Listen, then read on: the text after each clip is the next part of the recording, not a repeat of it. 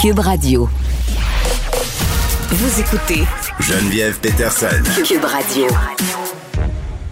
Le regroupement des cégeps de Montréal a présenté aujourd'hui les mesures qui seront mises en place dans les cégeps de la métropole pour la rentrée. Puis c'est vrai, on a beaucoup parlé de la rentrée au primaire, au secondaire, mais tout un pan de l'éducation qu'on oublie. Il y a des gens qui vont au cégep, il y a des gens qui vont à l'université et je sais que pour les étudiants du cégep, euh, c'était inquiétant. On savait pas ce qui allait arriver. Bon, on va explorer tout ça avec Nathalie Vallée, directrice générale du collège UNSIC, présidente du regroupement des cégeps de Montréal. Madame Vallée, bonjour.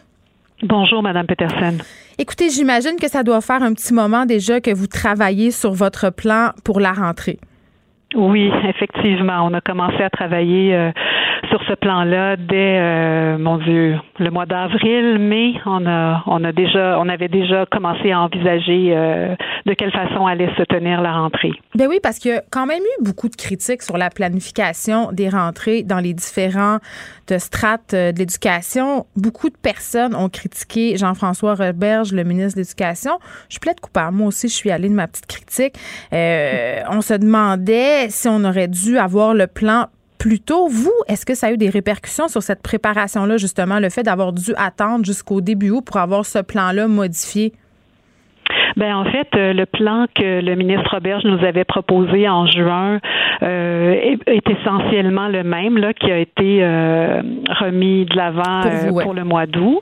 Alors même si on n'avait pas encore de plan à proprement parler, on avait déjà commencé à, mm. à, envisager les différents scénarios. Alors quand le plan est arrivé, eh bien bon, si on a dû avoir, si on a dû ajuster quelques éléments, on l'a fait à ce moment-là. Mais il fallait se dire tout le monde que on ne pouvait pas attendre euh, au mois d'août pour planifier la rentrée. Bien entendu, euh, en temps normal, les rentrées se planifient euh, la session qui précède. Alors, en temps en temps de pandémie, il fallait assurément, en tout cas, utiliser tout le temps qu'on avait pour pour bien mm. se préparer. Bon, et maintenant, comment ça va se passer? Pouvez-vous me résumer les grandes lignes de ce plan-là? Ben, en fait, je peux vous euh, je peux vous les résumer pour les, les 12 cégeps de Montréal qui se mhm. sont concertés euh, autour de cette communication aujourd'hui. Euh, les ça va se passer à géométrie variable, bien sûr. C'est on entend ça beaucoup parce que les réalités des établissements sont sont toutes différentes, mais assurément, ce que tout le monde a fait, c'est de de planifier une rentrée en respectant les directives de la santé publique, parce que personne ne veut se retrouver comme au mois de mars dernier à retourner à la maison euh, en confinement. Alors, euh, les directives de la santé publique, maintenant, on les connaît bien. Donc, euh, on a mis en place les mesures sanitaires nécessaires dans nos établissements. Puis, on avait demandé également aux enseignants, au personnel des collèges de, de, travailler, de collaborer avec, avec nous pour identifier quels étaient les cours qui devaient se donner absolument en présence. Hein. Vous devez vous douter que les laboratoires, par exemple, ou les apprentissages pratiques doivent se tenir dans les mm. collèges. Alors, euh, toute cette planification-là a été euh, bien, bien menée en collaboration avec les enseignants qui ont identifié leurs besoins. Et euh, suite à ces eh bien, on a mis en place toutes les mesures nécessaires pour pouvoir accommoder cet enseignement en présence dans les collèges, puis également mettre en place tous les bons outils pour assurer des cours qui vont se donner à distance de la meilleure façon possible. Oui, parce que ça se peut euh, qu'il y ait certains établissements qui soient appelés à fermer en cas d'éclosion. Ça, c'est une chose. Euh, on a beaucoup parlé des mesures sanitaires, mais je veux qu'on s'attarde sur la question du rattrapage. Il y a des sessions qui ont été interrompues. Euh, le décrochage au cégep, est-ce que c'est un enjeu? Parce qu'il me semble que pour bien des étudiants, peut-être ça peut être tentant de pas recommencer leur formation puisqu'ils sont allés peut-être sur le marché du travail. Je vous dirais qu'on a demandé aux collègues de nous dire à peu près euh, à quoi ressemblaient les inscriptions dans leur euh, dans leurs établissements. Alors, euh, on n'a pas une compilation complète parce que il y a encore des horaires qui doivent être récupérés par les étudiants, étant donné qu'il y a des sessions qui commencent, par exemple, le 31 août. Chez nous, là, il y, a, quelques établissements qui vont commencer dans la semaine du 31. Mm. Alors, mais ce qu'on peut dire pour ceux qui avaient les chiffres, là, c'est que c'est pas mal équivalent à la session d'automne dernier.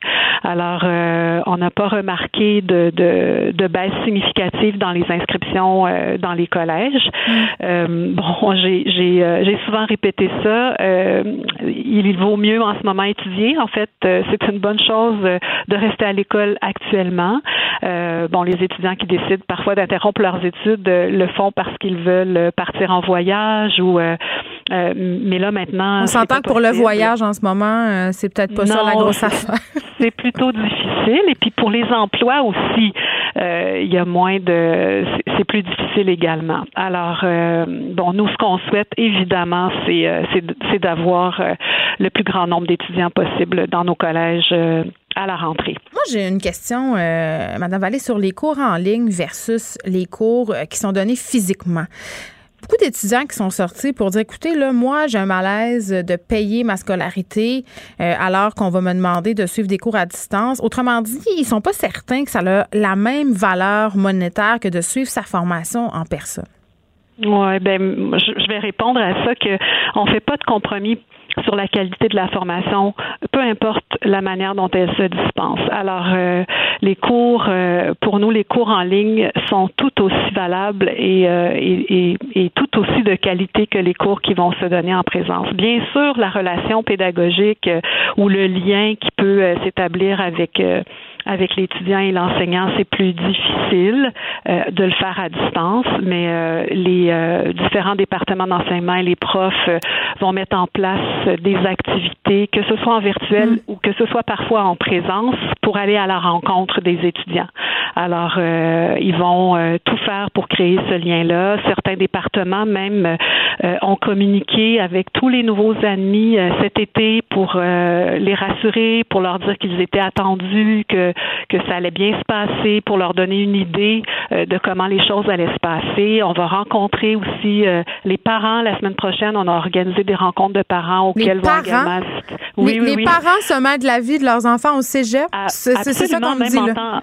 Oui, oui, en temps normal, ben euh, on organise toujours une rencontre d'information destinée aux parents euh, à la rentrée. Et là, ben, cette, cette rencontre va avoir lieu encore cette année. Puis on a euh, invité également les nouveaux amis à cette rencontre-là. Et bon, là, elle va se tenir différemment. Là, chez nous, elle va se tenir sur YouTube lundi soir. Et puis on a, on a un très, très, très grand nombre d'inscriptions jusqu'à maintenant. On va répondre à toutes les questions que les parents se posent. on va leur répondre évidemment à l'intérieur de cette émission que je, mets entre guillemets, mais également il va y avoir une période de questions à la fin.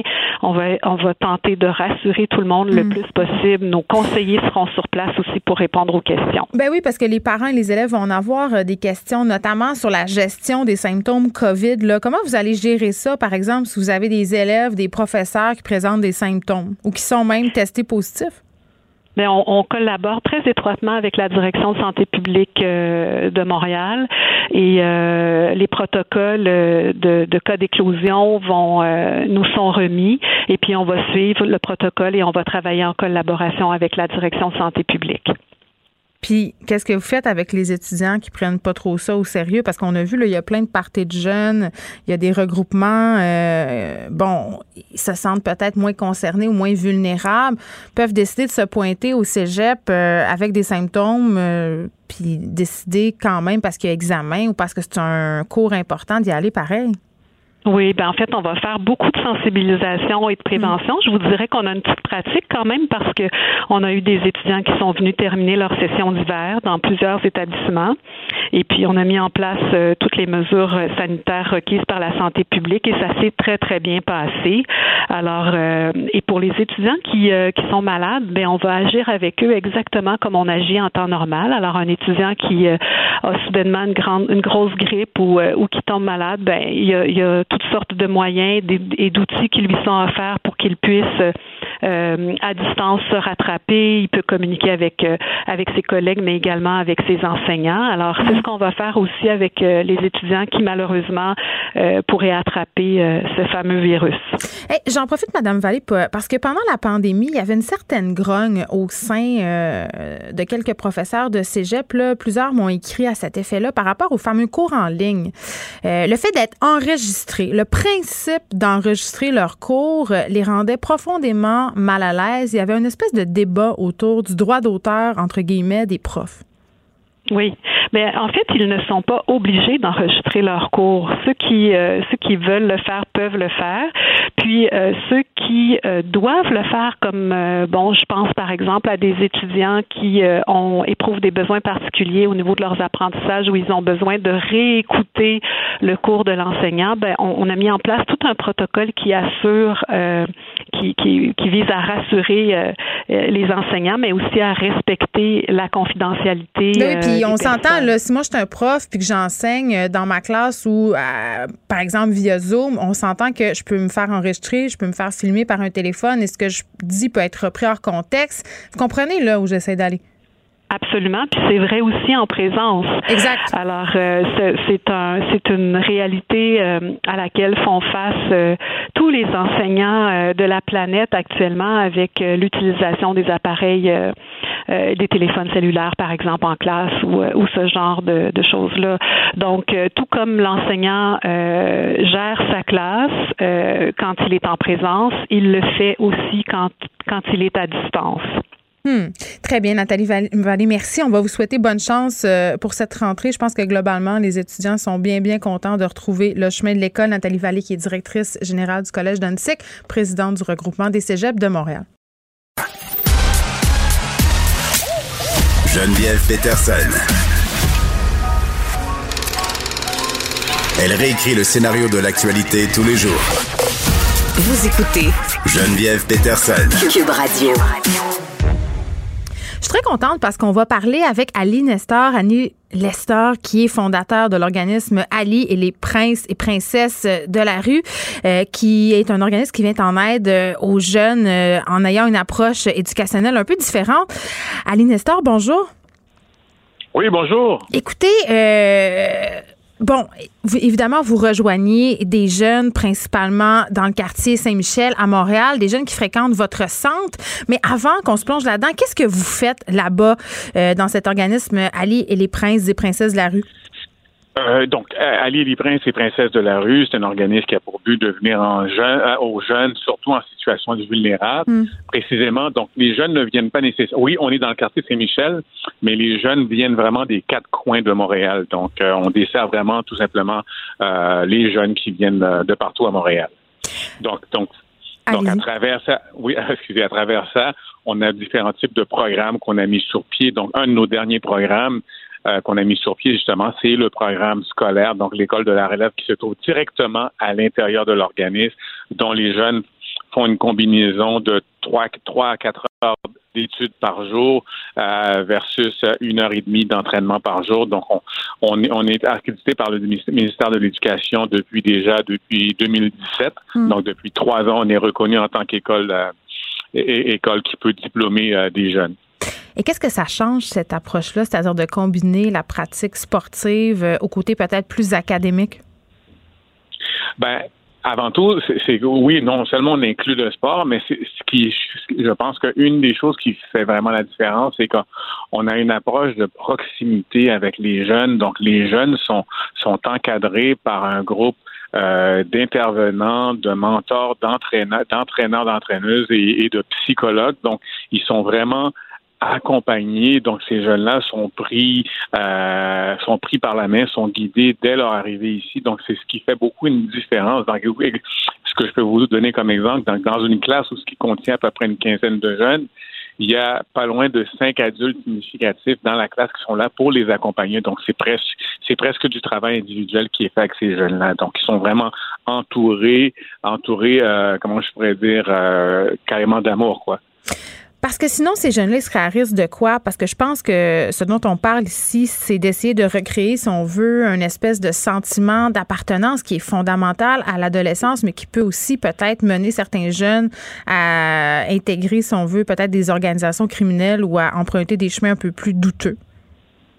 Euh, oui, entre autres. Euh, donc, ce qu'on essaie de créer, c'est vraiment, euh, oui, un sentiment d'appartenance, une deuxième famille. Donc, souvent, euh, ça peut arriver dans certains cas que c'est plus difficile pour d'autres jeunes à la maison. Donc, c'est vraiment de créer une deuxième famille, un autre sentiment d'appartenance, où ce qu'ils vont aller chercher à se valoriser d'une autre façon. Donc, on a, on a on a une clientèle, oui, des jeunes qui sont vulnérables au, au comme comment je pourrais dire, qui pourraient tomber dans la criminalité. Ça se peut que ce soit juste des jeunes simplement en, difficulté de carence affective ou, ou, des problèmes de consommation de drogue ou des jeunes qui ont, mm.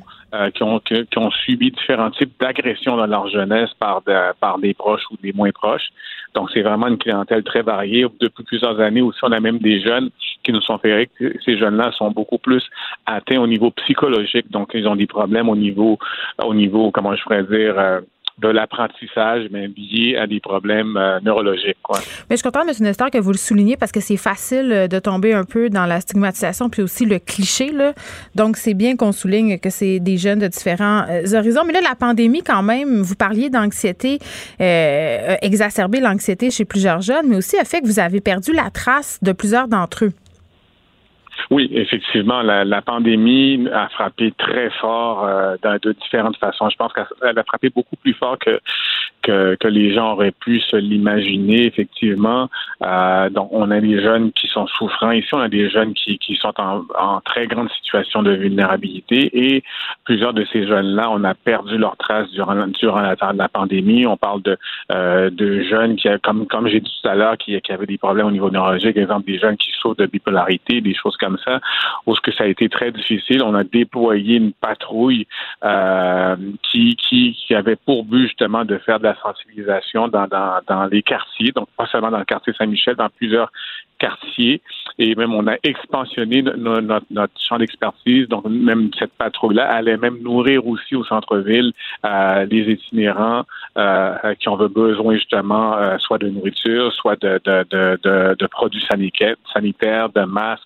Euh, cette patrouille-là a, a sillonné aussi les les centres de personnes pour aînés, parce que là aussi, il y avait un problème. Ces gens-là étaient confinés, donc n'avaient pas le droit de voir personne. Donc, on a, on, est, on était chargé d'aller donner de l'animation à ces gens-là, de, de, de, les initier à la boxe.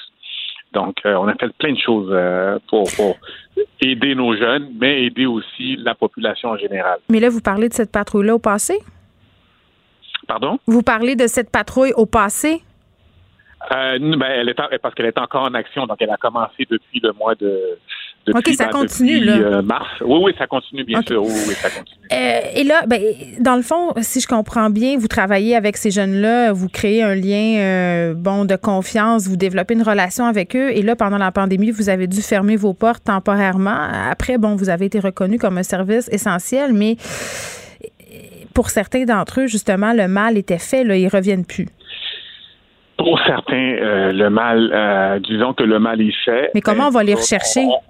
ah ben c'est ça, on ne laisse, on, on, ne baisse pas les bras, donc on continue à faire tout ce qu'il faut pour aller chercher ces jeunes-là. On, on, va cogner à leur porte, on, on sillonne les, les, les, réseaux sociaux, on essaie de trouver différents types de moyens pour vraiment les ramener, euh, parce que beaucoup de ces jeunes-là avaient déjà fait un bout de chemin, étaient vraiment sur la bonne direction, euh, mais euh, comme je j'arrête pas de dire, c'est que ce sont des jeunes qu'on avait réussi à raccrocher, mais que la pandémie les a forcés à décrocher carrément leur existence. Non, puis c'est pas long. C'est plus long raccrocher que décrocher, non? Oui, définitif. Euh, une fois qu'on a raccroché, donc c'est de maintenir la ligne qui est toujours plus difficile. Et là, vous voudriez avoir l'aide du gouvernement?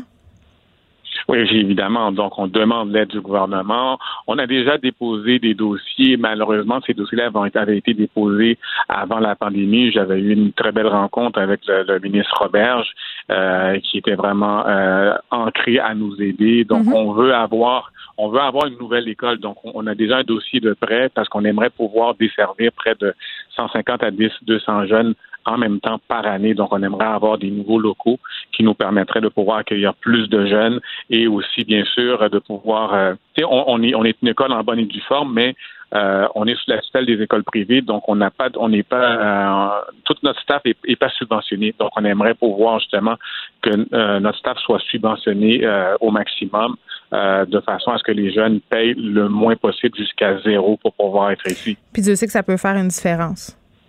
Ah oui, ça fait une différence de jour en jour. Écoutez, ça fait près de 20 ans que l'organisme est en opération. Puis on a des jeunes maintenant qui sont intervenants ici, mais ici, des jeunes qui sont qui, sont qui ont de beaux métiers, qui sont mères, mères ou pères de famille maintenant. T'sais, donc, quand vous parlez de deuxième famille, là, on en a la preuve. Monsieur Nestor, est-ce que vous appréhendez la deuxième vague? Comment vous l'anticipez? Ben, c'est sûr que euh, elle nous fait peur cette vague-là, donc euh, on, est on est préparé ici, notre notre staff est et on, peut on peut jamais dire qu'on est prêt à 100% pour tout, mais euh, du moins avec le, les connaissances qu'on a eues à travers à travers la dernière pandémie, donc on a préparé un, un plan d'attaque au cas où qu'on serait obligé de, de se reconfiner à la maison, mais nous autres on va toujours pouvoir quand même accueillir les jeunes euh, sur une base peut-être moins régulière. Alors s'il y a une deuxième vague, mais euh, notre patrouille est, prête, nos intervenants sont prêts, l'équipe est, prête pour, euh, pour, pour faire face à, une grande situation qui pourrait arriver encore. Aline Nestor, on va vous souhaiter bonne chance et j'ai envie de vous dire bravo, bravo pour ce que vous faites. Aline Nestor, qui est fondateur de l'organisme Ali et les princes et princesses de la rue. Ah, c'est vraiment moi qui vous remercie de, de, de, mettre de la lumière un peu sur le travail qu'on fait avec les jeunes. Merci infiniment. Mais je pense que c'est important. Bonne journée. Geneviève Peterson, la déesse de l'information. Vous écoutez Geneviève Peterson, Cube Radio. 14 heures, c'est l'heure de jaser avec notre collaborateur et animateur ici même à Cube, Pierre Nantel. Salut Pierre. Bonjour Geneviève. Écoute, écoute, écoute, écoute. Une nouvelle page, et là c'est vraiment le cas de le dire, hein, dans le dossier We Charity. 5000 nouvelles pages. C'est un, un euphémisme. 5000 nouvelles pages. 5000 nouvelles pages. Et comme nous l'a bien montré Pierre Polièvre, le, un des, des leaders du, Parti conservateur à Ottawa, en, attendant qu'il y ait un lieutenant, un, nouveau gouverneur, un, lieutenant, un nouveau gouverneur, un nouveau chef pour le Parti conservateur soit mm-hmm. choisi en fin de semaine, M. Polièvre a beaucoup d'espace, il est très volubile. Et on a bien vu que parmi les 5000 pages, il y en a pitché plusieurs parce qu'il disait, regardez, on voit rien. C'est caviardé. Ben oui, puis il avait raison. Franchement, on aurait dit qu'il y avait quelqu'un qui était passé avec du gros tape ad hoc, du gros duct tape caché tous les paragraphes. Et, Guillaume euh, Saint-Pierre, ce matin, nous disait que c'est pas deux pages. Une bonne centaine de pages étaient généreusement cachées de noir pour qu'on voit pas ce qui est inscrit là-dessus. Théoriquement, ce serait des choses qui n'étaient pas relatives au dossier, mais on se doute bien, en tout cas, qu'il n'y a pas de fumée sans feu. Puis on voit bien que ça a été un coup de génie. On s'en parlait euh, là, hier. C'est un coup de génie des libéraux de dire, tiens, on va proroger. On va vraiment là, ben, appuyer sur reset, puis on va couper la pression sur tout ça. Et oui, on recommence à zéro, franchement. Ben, ben c'est-à-dire que honnêtement, c'est, la vérité, c'est quand même que euh, là, on va là, les, conservateurs vont euh, aller à leur, leur course sur leadership, ils vont choisir un nouveau chef, ce nouveau chef-là va faire sa conférence de presse qui va inclure We mais il ne pourra pas parler que de ça, on ne peut pas que se définir par les problèmes des autres, il faut qu'ils parlent d'eux-mêmes. Fait que déjà, l'espace média va se faire gruger un peu à ce niveau-là, euh, et, les journalistes vont peut-être essayer de trouver d'autres informations sur We Charity, mais la réalité, c'est que lorsque le Parlement va revenir le 23 septembre, on va avoir eu beaucoup d'autres soucis plus importants que ces manques de jugement des libéraux qui ont toujours cette, cette manière royale de traiter des choses en se disant, voyons on ne peut pas faire d'erreur. Nous, we know best. Ottawa knows best and liberals are Ottawa. C'est vraiment profondément cette conviction qui sont le parti naturel pour gouverner le Canada.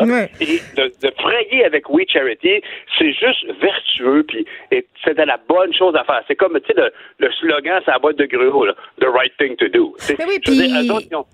Vous continuez, vas-y.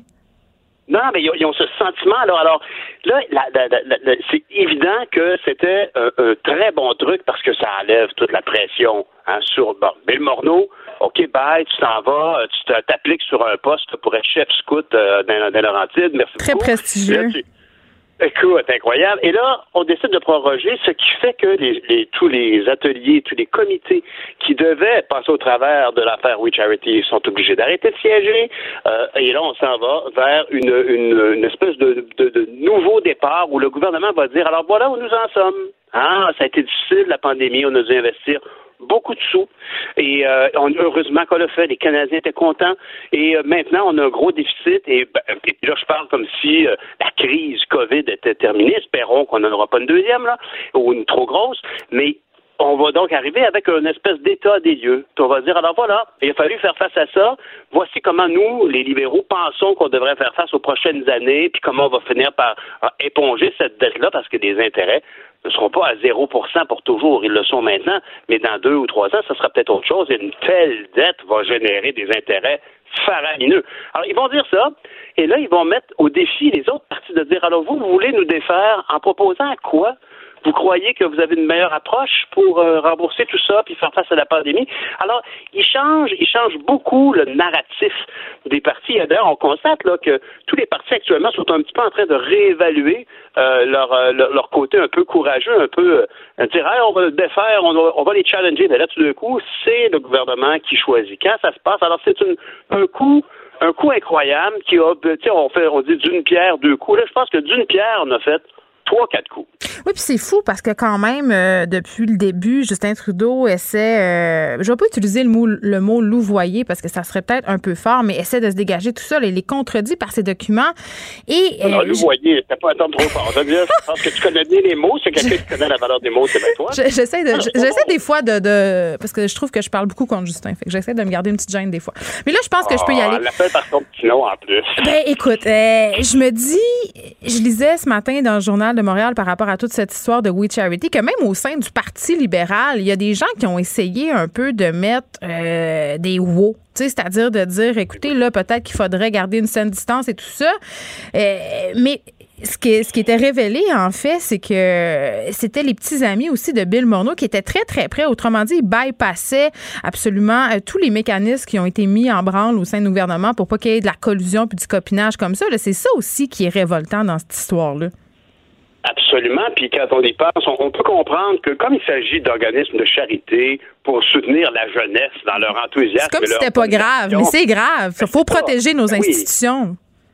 Ben oui, puis, mais ça passait mieux à cause de ça, mais en même temps, ben, s'il n'était que ça, on pourrait dire bon, c'est vrai, on a un peu fermé les yeux là-dessus. Ça, ça passe, ça paraît mieux d'avoir été comme un peu fait, d'avoir fait comme du favoritisme pour un organisme de mm. bénévoles. C'est bon, mais la réalité, c'est qu'il y a aussi une forme de copinage qui est là avec tous les tous les cachets qui ont été versés à la famille de, de M. Trudeau et, et, même des avantages liés à la proximité que M. Morneau a eu en voyageant, euh, je sais pas où, là, dans un safari africain. Ça, c'était un petit 40 000, je pense. Hein? 40 000. Ouais. Imagine. Alors là, ça devient plus compliqué. Puis là, rappelons-le, un organisme de charité, ça vit à partir des dons des gens et des, crédits d'impôt qui y sont rattachés. Alors, ultimement, donc, ces sommes que M. Morneau a finalement remboursées, ben, ça a été payé par un organisme de charité que les Canadiens et Canadiennes soutiennent.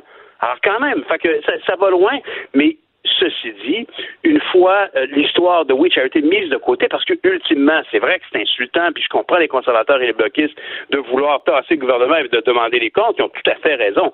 Mais on a tellement d'autres choses à faire. C'est rien. Ben, garde, je profite de toi, euh, Pierre, parce que tu as été sur le terrain. T'as-tu déjà vu ça, toi, un bordel de même? Mais je dirais que euh, le, le, côté louvoyant dont tu parlais par rapport à, la GACAN, par rapport à Trudeau, ben, on l'a vécu avec la GACAN. Du côté de M. Morneau, hmm. euh, il y a aussi, lui, euh, on se rappellera, il ne faut pas oublier ça. M. Morneau, l'entreprise familiale dont il est actionnaire, gère des fonds de pension, des avantages sociaux, des, des, des, soins de santé collectifs pour différents employeurs partout au Canada. C'est une très grosse entreprise.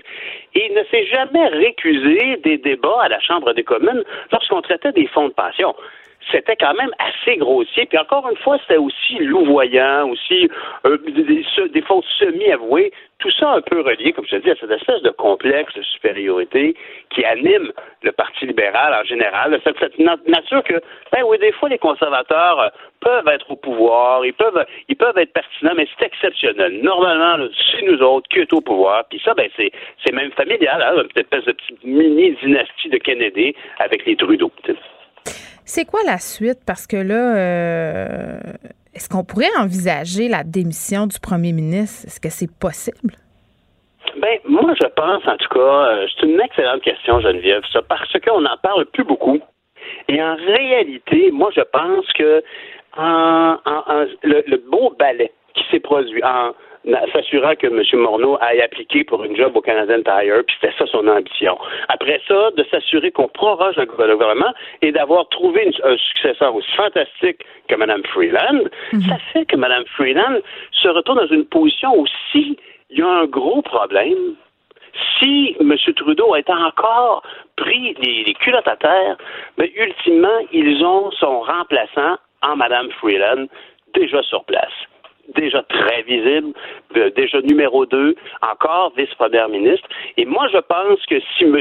Trudeau a, choisi de, de jeter M. Morneau dans l'autobus pour ne pas reconnaître ses problèmes, de mettre Mme Freeland à sa place, en arrière de M. Trudeau, moi, je pense, et je sais que c'est un peu, euh, ça a l'air complotiste, mais je pense que les éminences du Parti libéral, eux autres se disent qu'ils vont mettre Mme Freeland devant M. Trudeau s'ils ont trop de problèmes avec Justin Trudeau. Ça ne m'étonnerait pas. Alors, quand tu dis qu'il pourrait démissionner, à un moment donné, il y a des gens. Démissionner ou être démissionné, là, c'est selon. Exactement, exactement, parce, qu'il y a des gens qui sont dans tous les partis politiques, qui sont des éminences grises, hein, c'est-à-dire il y a des belles-mères dans tous les partis.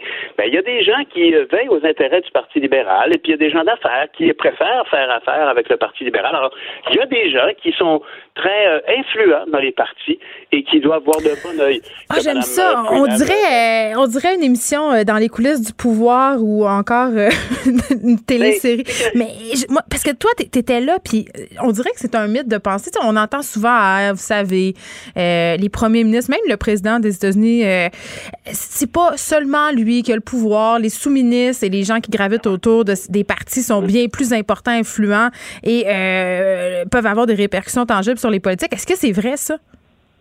Bien, il n'y a aucun doute que, regarde par exemple, la, puissance euh, presque presque silencieuse qu'a eu le soutien de Lucien Bouchard dans mm. la, course au leadership pour Pierre-Paul Paul Saint-Pierre de Lamondon. Mm-hmm. il y a des gens dont l'opinion compte beaucoup. Ils sont peut-être plus au premier plan. Alors, M. Bouchard, c'est un bon exemple au Québec, mais il y, y, en a partout, dans toutes les sociétés. Ce sont des gens qui suivent la situation politique et qui, par intérêt personnel, euh, peut-être, mais souvent par intérêt sociétal. Il y a des gens qui disent non, moi je fais plus de politique active, j'ai pris ma retraite, mais continue à être très influent. Et puis il n'y a aucun doute actuellement que les frasques de Justin Trudeau, que ça va de l'agacan à ses costumes d'Halloween en Inde. Non, mais c'est parce qu'à un moment donné, tu te demandes est-ce que c'est plus payant de le garder ou de l'enlever? Je pense que poser la question, c'était répondre. Ben, je pense que oui, moi. Puis, pour, euh, pour, reprendre un vil langage marketing, là, Justin Trudeau, euh, il fait du mal à la marque qui est le Parti libéral du Canada. Probablement. Au, point de départ, il représentait, il faut toujours se rappeler. Au départ, c'était le, contraire. ça vire vite, là. Ben oui. Ben absolument, parce qu'il faut se rappeler que le Parti libéral devait, à l'époque où le NPD, nous étions l'opposition officielle, Mme Freeland est arrivée alors que euh, Joe, euh, comment s'appelle-t-il, j'ai perdu son nom malheureusement, euh, le chef intérimaire du Parti libéral, s'en allait et, elle a pris son siège dans une élection partielle. Mme Freeland, la voyait, le Parti libéral à l'époque avait même pas 40 députés, alors que nous étions l'opposition officielle, on était du même côté dans le lobby, on partageait des machines à café et ces affaires-là. Hmm. Je veux dire, à l'époque, le Parti libéral avait été sévèrement puni. Pourquoi? À cause du scandale des commandites et tout ça. Aujourd'hui, M. Trudeau arrive, à, l'époque, M. Trudeau arrive comme un sauveur. C'est comme, ah, le Parti libéral est maintenant jeune, moderne, branché. Et honnête! oui, ben, bien sûr, avec des vertus, tout ça. Et, en bout de ligne, ben, cette espèce de cafouillage général, cette improvisation liée à une prise à la légère. Moi, personnellement, en tout cas, en tant que nationaliste au Québec, j'étais offusqué totalement de sa manière de gérer SNC-Lavalin, d'arriver puis de dire à, Judy Wilson-Raybould, écoute, moi, tu sais, je suis député dans Papineau, fait que ça serait vraiment important qu'on règle les affaires sur Lavalin. C'est une irresponsabilité absolue. C'est en tant que premier ministre. il y a comme une suite d'événements. Oui, oui, t'as raison. Eh oui, eh oui. Alors, fait que les, les, conservateurs actuellement ont intérêt à s'arranger pour être une option valable assez rapidement parce que c'est possible qu'on se retrouve dans une situation d'élection, euh, et d'autant plus que maintenant, le, gouvernement de M. Trudeau s'est dit prêt à, en découdre là, dans une vraie campagne électorale. Mais là, on va voir, comme tu dis, le Parti conservateur va avoir un nouveau chef. Le NPD, euh, ben, eux autres, ils n'ont pas vraiment de fonds. Peut-être que le Bloc pourrait euh, profiter d'une autre élection? Ça m'étonnerait. Je pense, pense que le Bloc n'a pas intérêt à aller en élection parce que le premier intérêt du Bloc, évidemment, c'est de dire, écoutez, est-ce qu'on a besoin d'aller en élection dans une période de pandémie? Ils n'ont rien à gagner. Comprends-tu? Ultimement, peut-être deux, trois, quatre députés de plus ou moins. Mais la question n'est pas là. La question est en fait qu'on a besoin d'un gouvernement qui s'occupe des vraies choses pour les citoyens et l'économie et la situation sanitaire générale dans le monde. On a un rôle à jouer potentiellement pour soutenir d'autres pays. Il y a, tellement d'enjeux importants alors que là, on s'astine sur des des, des, des, des, des programmes de, de, reliés à un organisme de charité qui, de toute évidence, a pour première qualité d'être dans le cercle d'amis des libéraux à Ottawa. C'est ça qui est triste. Alors, c'est des conservateurs qui vont devoir trouver une solution. Puis, avec les deux candidats qu'ils ont actuellement, il y a quand même des gros enjeux au niveau de la connexion avec le Québec. Là. Puis c'est pour ça qu'on en parlait souvent avec Alain C'est plate parce que ça va profiter, ça va profiter au Parti conservateur. Puis c'est peut-être pas une bonne chose et pas seulement à cause de ses liens avec euh, le Québec. Ils ont quand même euh, eu des propos assez problématiques, notamment sur le droit des femmes. En tout cas, moi, ça, ça vient me chercher. Pierre Nantel, merci. On t'écoute demain de 6 à 8. Merci. Joignez-vous à la discussion. Appelez ou textez le 187 Cube Radio 1877 827 2346. Hello. Le, le, commentaire de Varda Étienne, une vision pas comme les autres. Varda Étienne, grande prêtresse du maquillage devant l'Éternel. Salut. Effectivement, mais tout d'abord, chère Geneviève, je dois dire un truc, je dois me confesser, parce que j'ai éprouvé un petit brin de jalousie. Ah, quand ça? À, l'endroit de qui? Ben de toi, de oh, toi. Yes. Ma fille qui, oui, parce que ma fille me dit, ah ben tu sais Geneviève est pas mal plus cool, tu sais, elle ça lui dérange pas que sa fille tripe sur Cardi B, puis toi. Oh non, je m'excuse, je suis désolée. Lis pas de. Ok, mais il faut pas que ta fille lise ma chronique de demain euh, dans le journal de Montréal dans ce cas-là, parce que notre discussion euh, d'hier m'a fortement inspirée. Oh, tu m'aimeras pas, je m'excuse. Non, mais là, je suis désolée. Non, mais est-ce que tu t'imagines le genre de week-end que je passais, moi? Ah, mais fais de la censure. oh my. Mais je, suis désolée. Ben, vas-y, parce non, que. pardonné. C'est toi l'animatrice, qu'est-ce que tu veux que je te dise pour ben, c'est peut-être le seul endroit de ma vie où je décide, donc si ça te dérange pas, je vais continuer de le faire. As-tu vu, vu, ce qui se passe sur les réseaux sociaux? Il y a toujours un scandale hein, sur les réseaux sociaux. Alors, euh, Là, il y, a, un nouveau phénomène qu'on appelle le Foxy Eye Makeup. Et j'ai bien apprécié que tu mentionnes que moi-même, Varda Etienne, propriétaire et présidente de, la ligne Varda Cosmétique, pour ne pas la nommer, hein? Ben, j'ai hâte de recevoir des produits gratis. Ben, tu m'as rien demandé. Pour toi, va sur mon site commande, puis je vais te faire ça à moitié prix. Moi aussi, tu penses-tu que Hydro-Québec puis euh, ben, Canada, ça se paye de même? Ben, moi, je, me sens sérieusement à me lancer dans la sacoche. Mais ça finit jamais bien, ces histoires-là. J'espère que ta compagnie cosmétique va mieux que les compagnies de sacoche de nos vedettes québécoises déchues. Oh, ça, c'était pas fin, hein? Je m'excuse. Est-ce que tu veux qu'on nomme des noms? Non, mais tu peux les nommer si toi, ça te tente. non, j'ai. non, mais est-ce que tu parlais de maï paiement? Je sais pas. Moi, j'ai assez reçu de mise en demeure euh, pour, euh, pour cette année. Donc, le Fox. J'aimerais ça qu'on aborde ce sujet-là, par exemple. Parce ben, que oui, c'est important. Est-ce que tu me permets rapidement? Ben, je te permets tout. Vas-y, c'est ton espace. Merci. On a, on a parlé de, de paiement qui s'est lancé dans le, dans le dans les parfums et aussi dans les sacs à main. Il y a aussi Caroline Néron, mais ça, on s'entend que ça a été grandement médiatisé. Mm-hmm. Le milieu de la guenille ou du maquillage est un milieu qui est extrêmement compétitif. Il faut que tu sois à ton affaire. Il faut t'assurer que tes produits sont de qualité. Tu peux pas vendre juste n'importe qui, n'importe quoi parce que tu t'appelles un tel, un tel. Ah, mais attends, moi, je vais aller plus loin que ça, là. Euh, c'est pas parce que je trouve, par exemple, que, je sais pas, moi, je dis n'importe quoi, mais Jacinthe René, je l'aime, ou euh, que Caroline Néron, je l'aime, euh, que Varda Étienne, je l'aime, que Maï Paiement, je l'aime, que ça me tente de porter une sacoche avec leur nom écrit dessus. Tu sais, un moment, tu sais, pour vrai, là, on s'entend dessus, tu sais? Je suis absolument d'accord avec toi. Et tu sais, avec beaucoup d'humilité, beaucoup de modestie, moi, je te dirais, quand je parle de ma gamme de produits par Cosmétique, tu sais, moi, j'ai toujours tripé sur le make-up. Je tripais sur le make-up, j'avais 4 ans, j'avais encore la couche au cul avec la suce dans la bouche, puis je l'ai fouillé dans le maquillage de ma mère. Ceci explique pourquoi j'ai décidé à mon âge, j'ai eu l'idée il y a quatre ans de me lancer dans le maquillage. Pourquoi? Parce que, comme je l'ai dit, au départ, je tripe là-dessus. Mais je voulais aussi offrir un produit de qualité à mes clients, mes clientes, pas juste le, mettre le nom d'Arda Cosmétique, faire ah, ça va se vendre tout seul. Non, il y a des risques à prendre. Il faut que tu t'assures de la qualité du produit, euh, qu'il soit non comédogène, hypoallergène. Moi, tu sais, moi, je veux absolument Il faut aussi que le produit euh, puisse se passer de toi, Varda. Corrige-moi si je me trompe, mais moi, je vais acheter un rouge à lèvres parce que j'aime, puis je trouve que ça fait bien, pas parce que c'est un rouge à lèvres. Varda, un moment il faut que ça dépasse ça. Puis là, je la connais pas ta gamme de cosmétiques, mais dans la question du maquillage, euh, puis on en a parlé souvent à l'émission, il y a le fait que le maquillage, souvent, euh, surtout les produits de peau, les fonds tout ça, ça s'adresse pas tant que ça. Il n'y a pas beaucoup de nuances pour les personnes qui n'ont pas la peau blanche. Toi, c'était-tu un enjeu? Non, mais moi, écoute, euh, lorsque j'ai lancé ma ligne de maquillage, c'était le but premier. C'est que je voulais une gamme de cosmétiques qui s'adresse à toutes les teintes de peau, que tu sois, exemple, tu sais, blanc laiteux ou noir ébène, tu vas trouver un produit qui correspond à ton, à ton type, non seulement à ton type, mais à ta couleur de peau. Parce que ça aussi, il faut faire attention.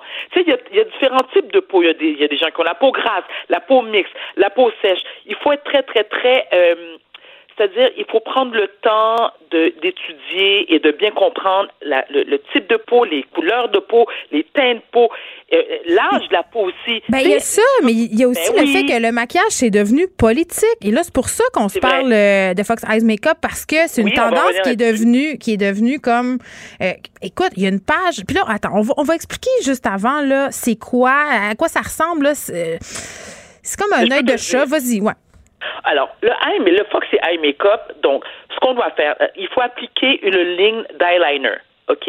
Comme qui, qui, monte, donc qui part du coin de l'œil. Déjà là, euh, il y a la moitié des femmes qui peuvent pas le faire parce qu'ils se font la ligne d'eyeliner, on dirait un pointillé. Ça ne ça va pas du tout. Écoute-moi, ça m'a pris à peu près 29 ans de pratique avant de réussir et, là, j'y arrive. Ensuite, après avoir appliqué la ligne d'eyeliner, tu prends ensuite une poudre pour les yeux, hein, et que tu, que tu écoute pendant que je te parle, je suis en train de le faire en même temps. Écoute, sur un voir, c'est drôle. Tu prends un pinceau avec une ombre à paupières, soit brune ou ou, euh, ou, euh, ou noire, dépendamment du look que tu vas avoir, et que tu appliques par-dessus ta ligne d'eyeliner, euh, ta ligne d'eyeliner liquide, parce que ça adoucit le trait. OK, c'est quoi le but? Mais attends, mais attends. Je suis pressée, je veux savoir. Mais non, moi, je, non. Écoute, on va à la porte parler de maquillage. On peut faire 12 heures là-dessus, ça tente. Ensuite, tu appliques un faux dans le coin droit de l'œil. Tout le temps. Après avoir fait ce look-là de maquillage, là, il y a la parce que ça vient qu'une pause, comprends-tu? Tu dois mettre tes mains, faut que tu sais comme tu sais comme t'as la migraine un peu, t'as mal à la tête. Tu mets tu sais tu mets écoute, je te dis, il faudrait qu'on fasse un FaceTime, je le fais en même temps que je te parle. Alors tu prends ta, ton visage, tu penches ta tête un petit peu sur le côté et là tu prends tes mains puis tu fais comme comme si tu tirais comme un facelift. Mais pourquoi? Là, faut que attends, faut que tu aies l'air bête. Faut que tu, sais, tu fais un peu la moue, tu sais, comme genre, t'as l'air bête, t'es frustré. Moi, c'est la face, euh, j'ai un petit secret, mais je vais pas te le dire. Exactement. Puis aussi, un mélange de je me secrète, puis euh, aussi un mélange de je suis en tabarnak. Les deux ensemble, ça donne le parfait Foxy Eye. Une face de mannequin, finalement. Oui, mais tu vois cette tendance-là, Caroline, moi, excuse-moi, écoute le lapsus, toi. Je pensais à ma Caroline Saint-Hilaire que j'aime d'amour. Je te aussi Geneviève. Je te parle. Mais j'aime beaucoup Caro. je vais prendre 20% sur euh, leur à que je vais commander. Mais parce qu'elle m'a écrit tantôt, ma belle Caro, je l'aime. OK, on revient à nous. Geneviève Varda, Geneviève Varda, le tandem. Alors, cette tendance maquillage-là, en faisant des recherches, il y a Sophia Loren qui le faisait depuis longtemps. La Calas le faisait depuis longtemps. Moi-même, je l'ai fait sur des photos. Mais le problème qui arrive, c'est qu'il y a certains membres de la communauté asiatique qui, eux, ils se sentent insultés. Parce que ça, les, ça leur fait penser au fait que lorsqu'ils étaient jeunes à l'école, on le sait, moi-même, je, je suis une personne de couleur, les Asiatiques, on se moquait d'eux à cause de leurs yeux. À cause de leurs yeux. Donc, cette tendance mode, pour eux, euh, n'a pas sa place, surtout en 2020. Et là, je marche sur des œufs, Geneviève, comprends-moi bien. Et là, je ne veux pas faire la vie qui fait Oui, moi aussi, j'ai une meilleure amie noire. Bon, non, mais, mais moi. C'est toi, ta meilleure amie noire, de toute façon? Oui, mais je parle. J'ai aussi un meilleur ami asiatique, moi, qui est vietnamien, qui s'appelle Vincent. OK. J'ai posé la question à Vincent pour lui dire Toi, est-ce que ça te dérange? Bon, c'est un gars, je comprends, il porte pas de maquillage, mais je voulais avoir son avis là-dessus, puis sa réponse, sa réponse était exactement ça. Hein? Ben, C'est quoi le problème? Je comprends pas. Je te répète texto. Vincent, ça ne lui dérange pas. Mais semblerait-il qu'il y a d'autres membres de sa communauté qui, eux, sont offusqués.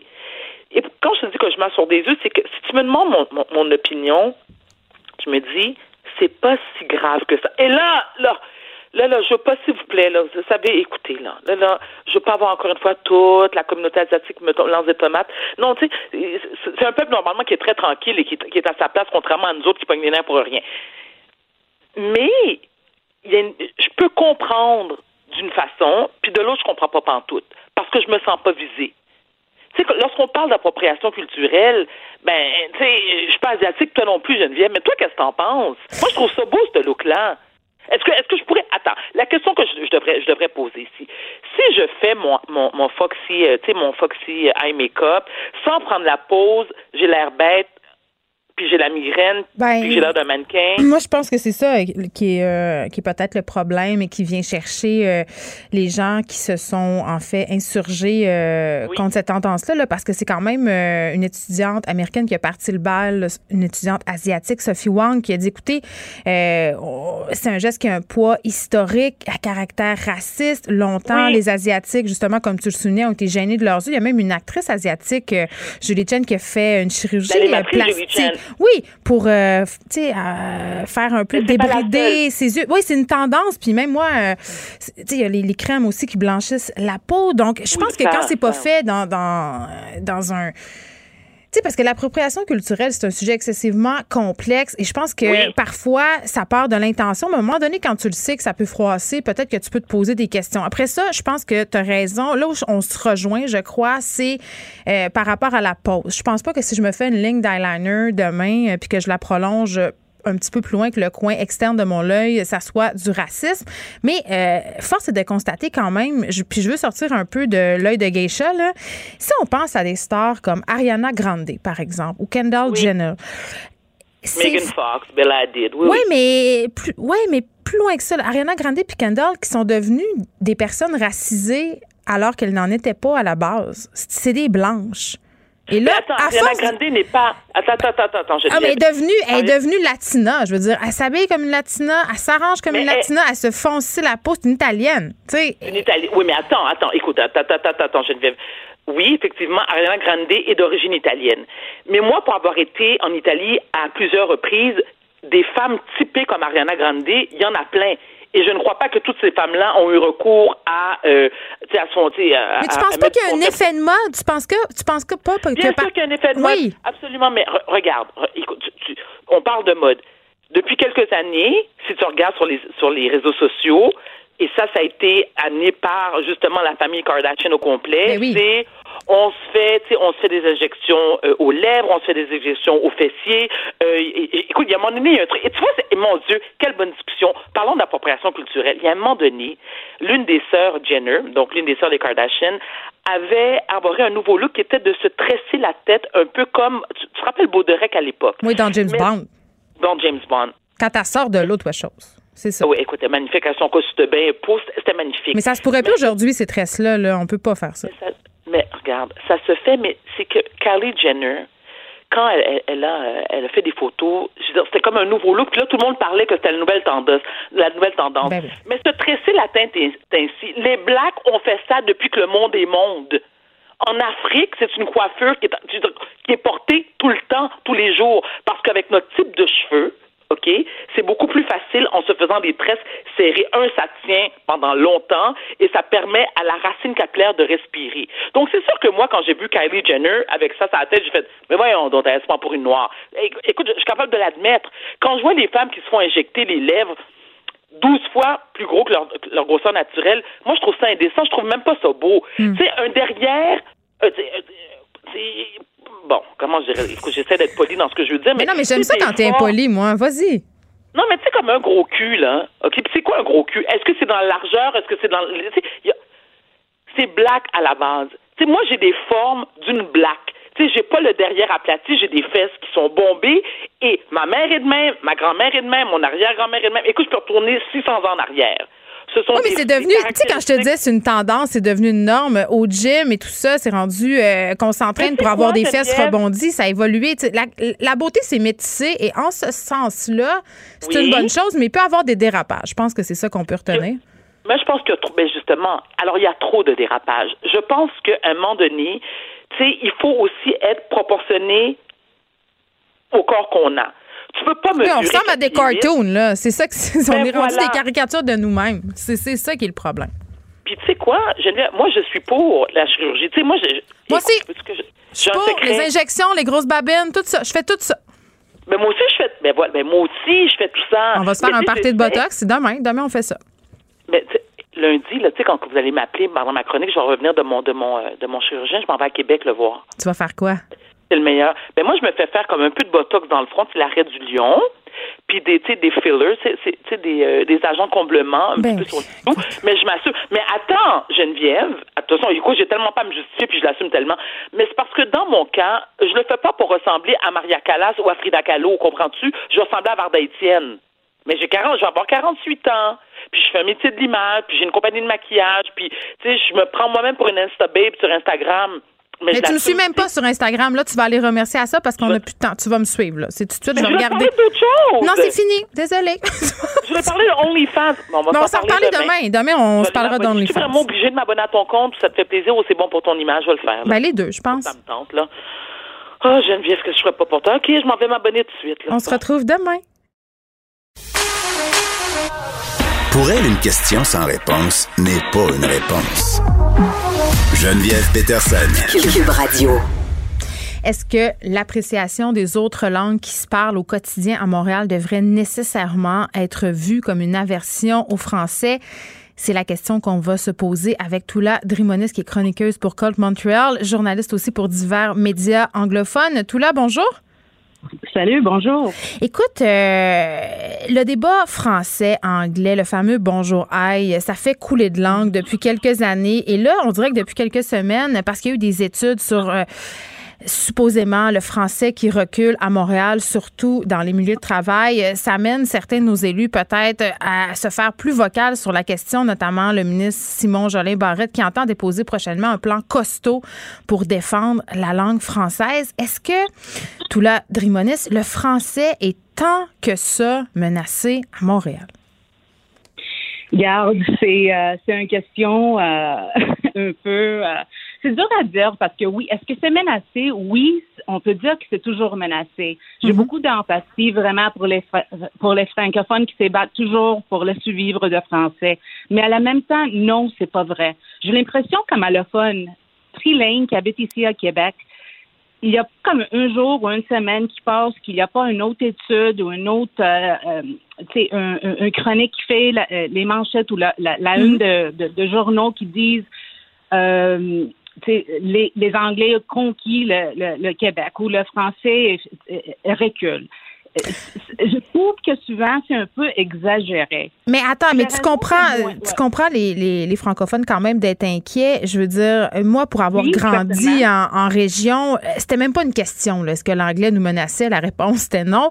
Ma fille, mes filles, mes enfants grandissent à, à Montréal et force est d'admettre qu'ils intègrent beaucoup l'anglais à leur euh, quotidien. Ils écoutent euh, des médias anglophones, ils consomment des produits culturels anglophones et je me dis que ça va avoir des répercussions sur leur amour du français et sur la façon dont elles vont s'exprimer?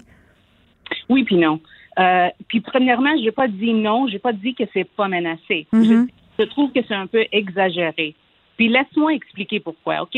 La, la, raison que j'ai écrit ma chronique, c'est parce que j'ai j'étais parce que ça commençait avec une anecdote. J'étais en train de prendre un café. Juste à côté de moi, il y avait deux messieurs qui sont en train de parler, de jaser en franglais un peu, comme c'est très normal ici à Montréal. Euh, Quelqu'un commençait une phrase en français, continuait en anglais. Moi, j'étais en euh, j'étais en train de parler avec ma mère en téléphone euh, en, en grec. Juste à côté de moi, il y a une madame qui passait, parlait en téléphone en, espagnol. Je trouvais que la scène, en général, tout ce qui est passé, l'anecdote était très typique de Montréal. J'ai pris le temps de l'écrire sur Twitter, juste de m'exprimer, d'exprimer l'amour pour Montréal, puis exprimer euh, un peu l'amour de, de, vivre dans une ville que je trouve très cosmopolite, avec un mélange de langues où les gens sont souvent polyglottes. Tout de suite, j'ai mis ça sur Twitter en anglais parce que je suis une journaliste anglophone. D'abord, c'est clair que mhm. la plupart des gens qui m'y suivent sont, sont anglophones. Tout de suite, j'ai été harcelée par un homme que je connais même pas, qui est venu sur ma page Twitter juste pour me dire mais non, c'est pas vrai. Vous voulez pas vivre euh, vous aimez le caractère francophone du Québec, mais vous vous voulez euh, habiter, vous voulez vivre uniquement en anglais. Mais ce cliché-là, il revient souvent. Hein. C'est comme si on prétendait que les anglophones ne s'intéressent pas au monde francophone puis veulent se faire servir en anglais. Puis j'ai pas l'impression que c'est ça, moi non plus. Mais c'est ça que je trouve que je trouve que c'est important pour euh, pour votre auditoire aussi de comprendre que c'est pas juste c'est pas c'est pas non non c'est fatigant oui ça devient fatigant quand ça arrive tout le temps tout le temps mais plus que ça, c'est blessant. C'est blessant pour les allophones puis les anglophones de, de, te faire sceller puis de, de d'être besoin vraiment de, expliquer ou de, de faire preuve de la fidélité ou l'amour pour Québec. Je trouve que ça devient blessant quand ça arrive tout le temps. Euh, les langues, pour moi, je trouve qu'elles sont un peu comme les enfants. Si tu as un enfant, regarde, comme moi, je suis allophone qui, qui est grandi en anglais, puis j'ai grandi à Grèce. D'abord, mon français n'est pas impeccable, c'est clair parce que c'est ma troisième langue. Puis je l'ai appris par amour, pas parce que j'étais obligée, parce que je trouve que c'est illogique d'habiter au Québec puis de pas prendre le temps de parler français puis de comprendre le français. Tu vas, tu vas éviter tellement de choses, tu vas perdre tellement. Euh, tu vas toujours, tu vas être toujours limité d'habiter ici puis de pas apprendre le français. C'est ridicule pour moi les gens qui viennent ici qui parlent pas la langue. Ce qu'on reproche souvent peut-être aussi euh, aux anglophones, c'est de ne pas s'intéresser aux débats francophones, de ne pas consommer de médias en français. Est-ce que c'est vrai ça? Non, c'est pas vrai. Je trouve que souvent, on s'ébat dans le forum public avec les, les clichés qui sont pas à date, sont datés. Hmm. Euh, souvent, les chroniqueurs parlent de choses que moi, comme allophone qui vivre ici à Montréal, qui fait euh, qui travaille en anglais, mais euh, ma vie sociale est beaucoup en français aussi. Je trouve que j'ai lu les j'ai lu les chroniques, je dis mais ça c'est pas ma réalité. Les anglophones que je connais sont très mêlés euh, dans la, la, vie sociale francophone. Et, ils sont en train de, de, de de garder les émissions en français, de lire les, les, les journaux en français, les émissions en français. Euh, tu sais, la culture, la musique, c'est pas vrai. Je trouve que c'est, c'est, vraiment dommage que les gens pensent que. Puis je sais pas si ça vient d'une une insécurité linguistique souvent ou c'est alimenté par les chroniques souvent ou les politiciens qui qui créent les euh, les divisions qui sont pas vraies, les fausses divisions. Je hmm. trouve que c'est dommage parce que les allophones et les anglophones que moi je connais sont très intéressés par la culture francophone. Euh, il y a un truc qui vient de sortir, euh, tout là, puis je suis curieuse de t'entendre. Euh, Premier ministre François Legault qui critique encore une fois un journaliste de, Gazette, là, Aaron Derfield. Oui. bon, ces deux-là, on maille à partir depuis un petit bout encore. C'est en commission parlementaire. il a accusé le journaliste de partialité. Hein, de dire que ces articles euh, ont pour seul et unique but de discréditer le gouvernement, que, c'est systématique. Est-ce que ça pourrait peut-être avoir rapport avec ce dont on est en train de parler en ce moment? Un peu oui. Euh, parce que je trouve ça dommage. Je ne connais pas personnellement Aaron Durfell, mais comme journaliste anglophone, j'ai fait affaire avec lui. Euh, je trouve que c'est un homme euh, il n'y a pas un, un, un bias. Un bias, c'est quoi le. Un biais. oui, c'est un biais. Euh, je trouve que c'est quelqu'un qui fait son travail très avec euh, avec beaucoup de, de, de, soins pour qu'est-ce qu'il fait. Il, il, fait ses recherches. C'est quelqu'un qui est vraiment euh, ça fait comme 20 ans qu'il qui, écrit sur la, mm. santé, la santé puis les euh, D'abord, c'est quelqu'un qui connaît très bien son métier. Je trouve que c'est dommage que, que, que, que M. Legault fait ça, puis il, cible vraiment M. Durfell parce que ben il y a beaucoup de journalistes euh, francophones qui disent exactement la même chose, qui posent les mêmes questions dans, dans les, euh, les conférences de presse. Puis encore là, les anglophones et les allophones, ben, ils prennent ces nouvelles partout. C'est pas, c'est faux ce que il y, a euh, il y a souvent beaucoup de francophones qui pensent que les anglophones puis les allophones prennent les nouvelles juste euh, avec la Gazette. Honnêtement, moi, quand je me lève le matin, j'ai normalement je lis la, presse avant avant la Gazette. Hmm. C'est juste une, habitude que j'ai.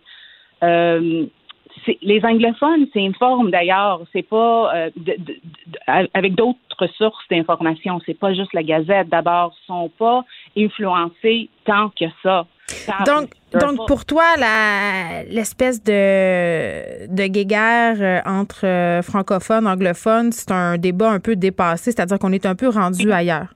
Oui, je trouve que oui. Je trouve que oui. Euh, puis avec la nouvelle génération, c'est après la loi 101, tu vois, les, les, les plus jeunes, c'est c'est quelque chose qui n'est pas vraiment un débat dans le quotidien parce que les gens, mm. ben, les, les plus jeunes sont, sont souvent bilingues ou trilingues. Euh, les, les, les, euh, les, anglophones sont dans les écoles francophones souvent. Euh, je trouve que c'est vraiment un débat qui, euh, qui est vraiment dépassé. Et puis ça arrive souvent avec les chroniqueurs qui sont un peu plus âgés. Puis, comme je dis, sont les clichés que hmm. moi je trouve que sont pas vraiment la réalité. Je dis pas qu'il n'y a pas des gens. Tu sais, oui, les clichés sont battus sur quelque chose. Il y a il y a un petit euh, proportion des anglophones probablement qui sont encore dans les années whatever 60 qui pensent encore que la loi 101 est pas euh, pas valide, où il y a une petite proportion de francophones qui veut rien savoir de, de, de, de l'anglais. Mais moi, je trouve que on peut pas fier sur les extrêmes, ni d'un côté de, ni de l'autre. Tout la merci chroniqueuse pour Colt Montreal. On continue à te lire dans divers euh, médias, puis je retiens peut-être aussi que policer la langue française, c'est peut-être pas une bonne solution euh, pour assurer sa pérennité. Merci de nous avoir parlé. Geneviève Peterson. Une animatrice pas comme les autres. Cube Radio. Le, commentaire de François Lambert, un dragon pas comme les autres.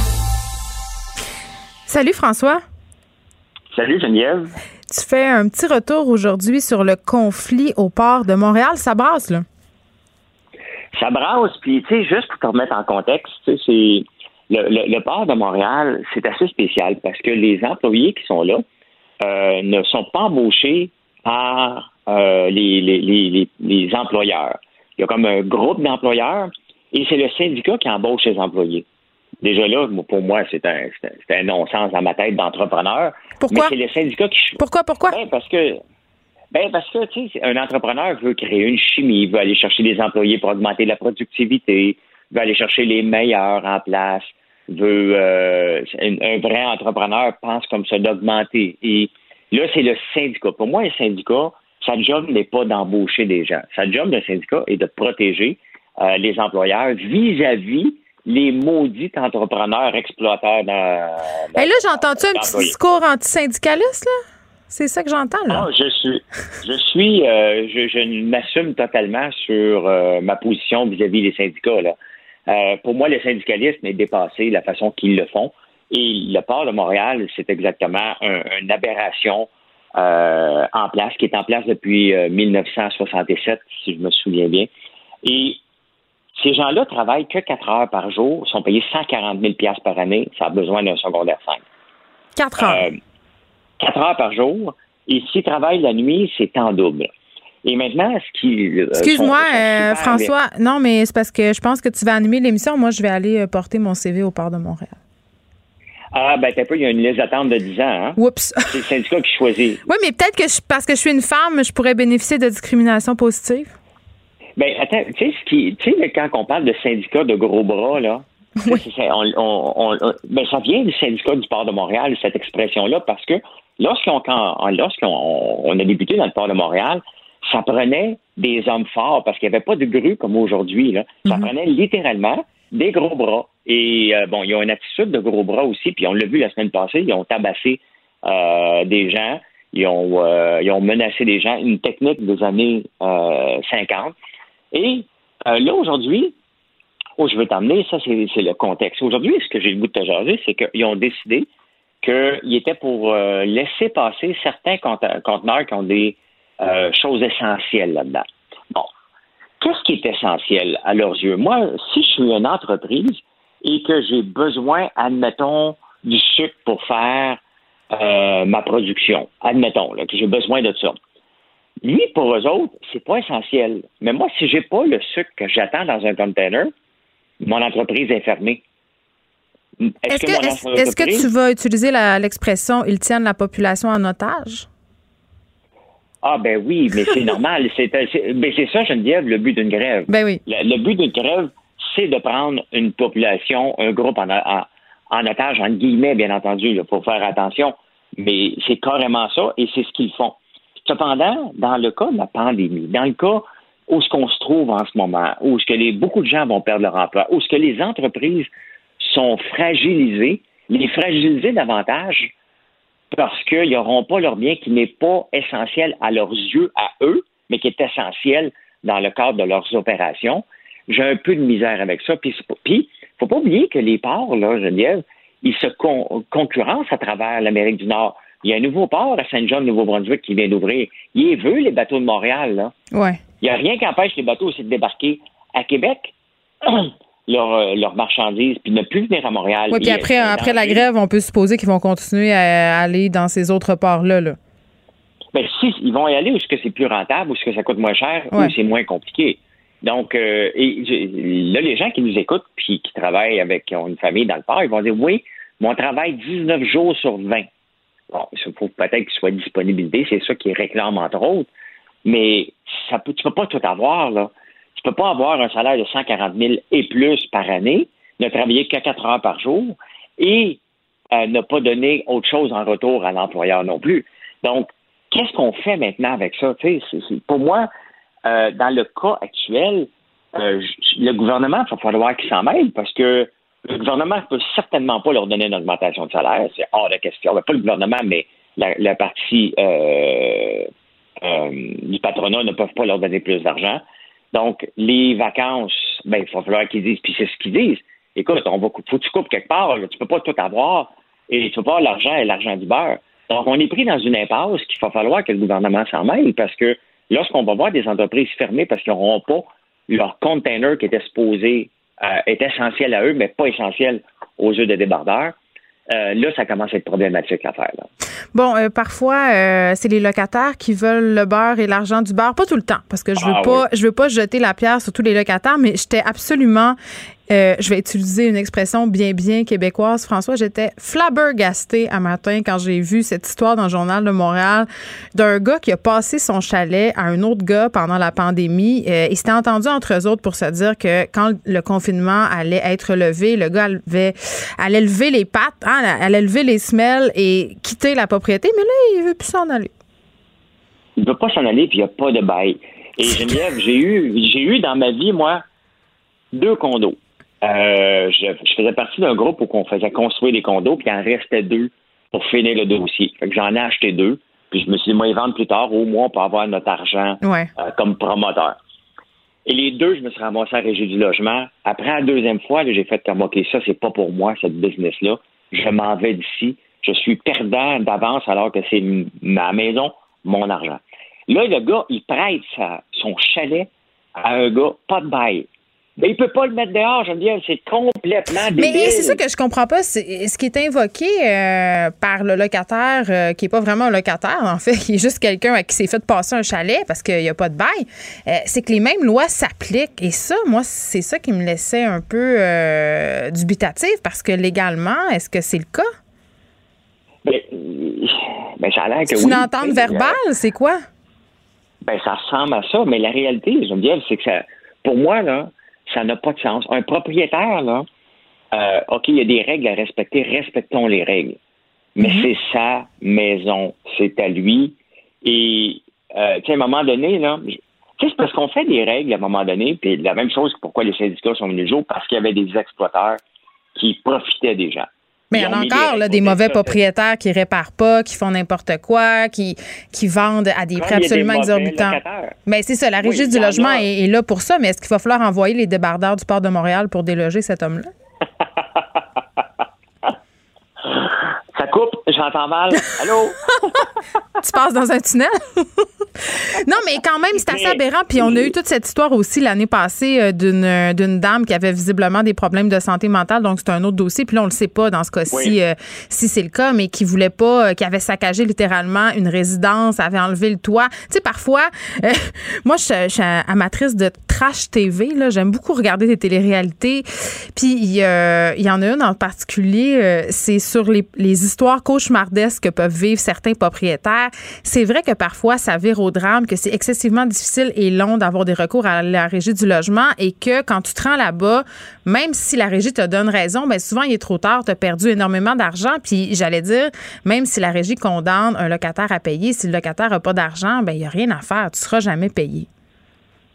C'est ben, ça. C'est on est dû pour avoir une réforme de, la régie du logement parce que les, propriétaires ont des droits aussi. C'est complètement fou de penser. le propriétaire, n'est pas un gouvernement, n'est pas un organisme à but non lucratif. Faut qu'il respecte des règles sur l'augmentation des loyers, ça va de soi. Faut qu'il respecte certaines règles. à un moment donné, il a le droit, lui aussi, de dire c'est assez, tu vas sortir de chez moi sans être obligé euh, de se présenter à la régie du logement, qui de toute façon ne leur donne jamais raison propriétaire. Mais ça, je suis pas d'accord. Ça, je suis pas d'accord. Euh, souvent, il y a des oui, mais donner raison, donner raison quatre mois plus tard avec un locataire qui, de toute façon, n'est pas capable de payer, qui n'a pas pu mettre dehors pendant ce temps-là. Je pense que pour être honnête intellectuellement, François, il faudrait dire que les délais, c'est ça le problème. C'est pas nécessairement que la régie du logement étant partiale que ça envers les locataires. Hein? Je pense qu'on a un problème de délai. on a un problème de délai, mais elle a quand même un préjugé favorable vis-à-vis euh, les locataires. Et la, la, plupart des associations euh, de, de, de, gens qui cherchent des locataires, je n'ai pas le nom exact, mais il y a des... Euh, ils passent tout le temps le propriétaire comme un abuseur, quelqu'un qui est là pour faire de l'argent et qui veut pas mettre de l'argent parce que... Tu me parles du frappru? oui, oui. C'est correct. Ils sont là pour protéger les gens, mais euh, c'est pas tout le monde. Il faut arrêter de mettre les propriétaires tous dans le même bateau. Mais j'aurais envie de te dire qu'il faut arrêter de mettre les locataires aussi tous dans le même bateau. à un moment donné, il faut euh, s'entendre. Moi, je, c'est une relation compliquée, la relation propriétaire-locataire. Les deux ont des droits, mais clairement, dans ce cas-là, euh, on parle de locataire bougon. Là, je pense qu'on peut dire que cet homme-là, en ce moment, fait les frais de sa générosité parce qu'il a voulu faire un bon geste et il se retrouve, euh, entre guillemets, prisonnier. Il peut même plus se rendre à son chalet. François Lambert, merci. On te retrouve demain. Vous écoutez Geneviève Peterson. Cube Radio. Vous le savez, je tripe un peu trop sur les animaux. J'en ai moi-même euh, des chats, des chats, des, des chats sphinx, des chats tout nus. Et euh, bon, pendant la pandémie, nos animaux ont aussi été affectés. Et là, les vétérinaires sont complètement débordés depuis le déconfinement et ça donne lieu à toutes sortes de situations. J'en parle avec Michel Pepin, porte-parole de l'Association des médecins vétérinaires du Québec. Euh, bonjour, Monsieur Pepin. Bonjour Geneviève. Bon, pendant la pandémie, là, moi j'ai essayé d'aller voir mon vétérinaire euh, pour parce que mes chats euh, sont bien capricieux. Il faut, je pense, je pense que j'ai des chats à problème. Mais les cliniques n'étaient pas fermées, mais on pouvait pas avoir recours à tous les soins. Non, ben c'est ça. Pendant la pandémie, vraiment, la période cruciale entre le mois de mars et le début juin, vraiment, les cliniques n'étaient ouvertes que pour les urgences. Donc, c'était considéré comme un service essentiel. Mmh. Heureusement, donc ça nous a permis de rester ouverts, mais vraiment les vétérinaires ont dû ne soigner que les chats et les chiens ou les autres animaux euh, en état d'urgence. Donc euh, tout ce qui était prévention, vaccination, stérilisation a dû être repoussé jusqu'au début du mois de juin, là, où on aura commencé tranquillement pour offrir ces services-là. Et moi, je l'ai vécu pendant la pandémie. Mon chat a eu une super grosse grippe, une rhinite. J'ai dû le faire hospitaliser d'urgence, mais ce qui était particulier, c'est que je pouvais pas rentrer à l'intérieur de l'établissement et je me suis posé des questions et je suis peut-être pas la seule à s'en être posée. Je me suis dit, si moi je suis pas là, alors que mon animal est seul avec le vétérinaire, comment je peux être certaine que je j'ai pas été surfacturée, que les problèmes, c'était, tu sais, vous comprenez ce que je veux dire? J'étais pas là, là pour valider tout ça. Oui, ben c'est clair. De toute façon, euh, c'est euh, c'est le, le grand mystère de la médecine vétérinaire, c'est qu'on doit soigner les animaux qui ne parlent pas. donc, on doit passer par le maître. Euh, donc, c'est clair que la communication a dû être établie quand même. Il y en a qui ont fait de la téléconsultation par téléphone, mm-hmm. souvent aussi les consultations, et ça, ça a compliqué la vie beaucoup des vétérinaires puis des techniciens santé animale. C'est que les propriétaires devaient rester soit dans son auto à l'extérieur ou seul dans la salle d'attente, ensuite revenir, parler, examiner, poser des questions. Fait que, inévitablement, il a dû y avoir une communication. Peut-être n'était était pas optimale, euh, mais euh, l'animal ne nous parlait pas. Mais pour ce qui est de la surfacturation ou autre, je ne crois pas qu'il y ait d'inquiétude. C'est pas dans l'habitude des vétérinaires d'en profiter de la situation. Là. Ah, j'ai euh, l'impression que des fois, ils profitent un petit peu de notre émotivité pour nous en passer des petites vites. C'est une ben, impression. Ben, ça, c'est une question de confiance. Hein. Si vous n'avez pas confiance à votre vétérinaire, à votre médecin ou votre garagiste, ben, c'est un peu la même chose. On peut aller ailleurs, là, mais le, lien de confiance est très important. Mais aujourd'hui, les médecins vétérinaires euh, ont accès à de la médecine de pointe, donc on est obligé euh, de vous offrir quand même les différentes possibilités. Euh, moi, quand j'ai commencé à travailler il y a 30 ans, la médecine n'était pas aussi développée. Puis, euh, bon, il y avait un plan A et un plan B. Euh, aujourd'hui, il y a toute une gamme de plans. Puis, il y a des professionnels qui sont euh, disponibles. Donc, s'il y a des chirurgies, s'il y a de la chimiothérapie, il y a des l'obligation d'avoir de l'imagerie médicale. À l'époque, on pouvait dire, ben, je reste loin, il n'y en a pas, on ne passerait pas de radio. Aujourd'hui, on peut pas. Fait on doit l'offrir. Puis, en mm. final, le client doit décider. Mais c'est vrai que la médecine de pointe coûte cher. malheureusement, c'est la même chose pour la médecine humaine. Là, sauf qu'on ne se rend pas compte, on ne le paye directement. Je vais faire un parallèle justement avec la médecine humaine. Pendant la pandémie, il y a beaucoup de gens qui ont repoussé euh, leurs rendez-vous médicaux, ont ignoré des symptômes par peur de se rendre dans les hôpitaux. Vous, bon, euh, on pouvait pas y aller parce que c'était les soins urgents.